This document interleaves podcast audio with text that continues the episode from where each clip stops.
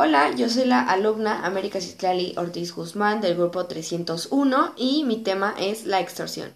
La extorsión es un delito que consiste en obligar a una persona a través de humillación, violencia o intimidación a realizar un acto jurídico o negocio jurídico con ánimo de lucro y con la intención de producir un prejuicio de carácter patrimonial o bien del sujeto pasivo y bien normalizarlo. O sea, que quieren llegar a una negociación contigo para que en su dado caso este, tú entregues una cierta cuota y tú puedas seguir trabajando normal. Este, ¿Cómo evitar las extorsiones en su dado caso? Evitar datos personales en computadora de uso compartido, o sea, no tener como mucha información personal. Instalar un identificador de llamadas en teléfonos fijos.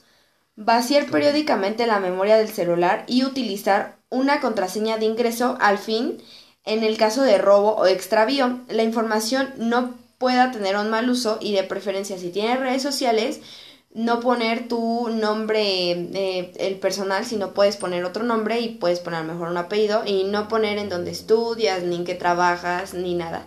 Es por seguridad. ¿Qué pasa si recibimos una llamada de extorsión? Primero es mantener la calma y escuchar con atención a lo que nos están diciendo, pedir tiempo y usarlo para localizar a tu familiar o ya sea tomar una decisión. Eh, anotar el número entrante, el sexo de la persona y todos los datos posibles que te lleguen a dar. No los enfrentes ni los cuestiones y actúa.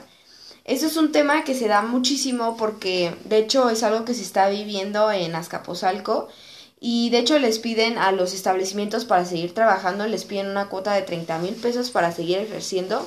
Y yo creo que en esto eh, les, les, marcan, pero aquí no, no ejercen la, la, violencia como tal, solamente les, les hablan y les dicen lo que, pues, lo que tienen que hacer y lo que tienen que dar.